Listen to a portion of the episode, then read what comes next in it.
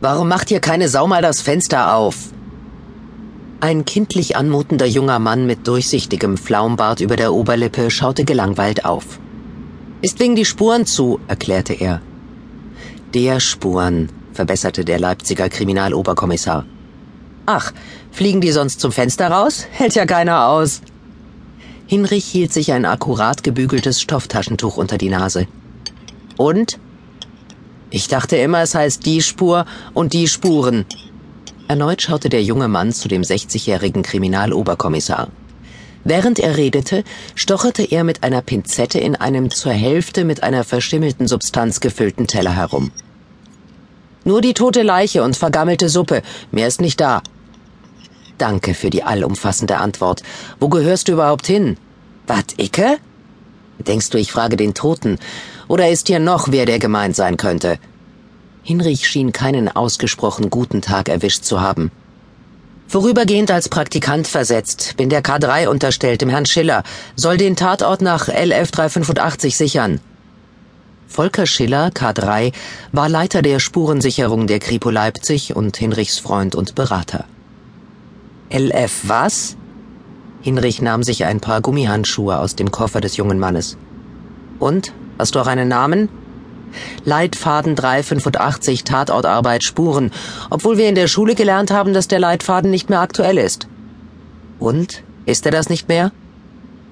Der Namenlose zuckte mit den Schultern. Wir mussten jedenfalls die Athos auswendig lernen.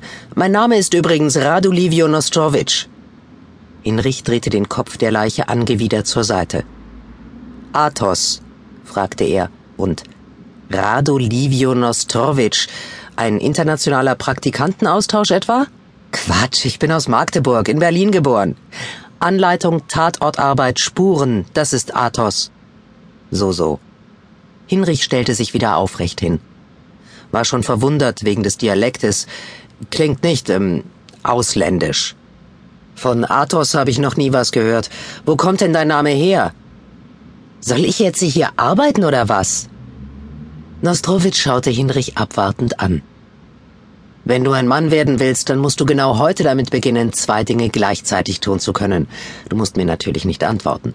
Ich bin im Übrigen KOK Holger Hinrich, Rangältester bei der Kripo Leipzig und K1-Chef. Ich dachte mir schon, dass Sie das sind, Herr Kriminaloberkommissar.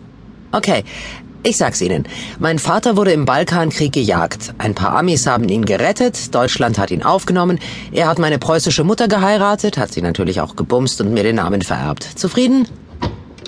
Das war doch mal eine klare Ansage. Hinrich öffnete nun doch das Fenster.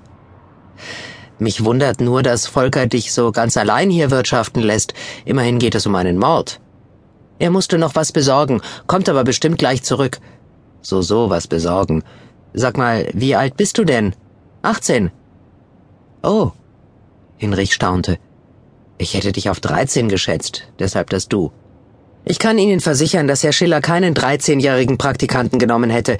Selbst ich bin ihm noch viel zu unerfahren. Aber wenn es Sie tröstet, Herr Kriminaloberkommissar, viele bilden sich ein, dass ich jünger wäre.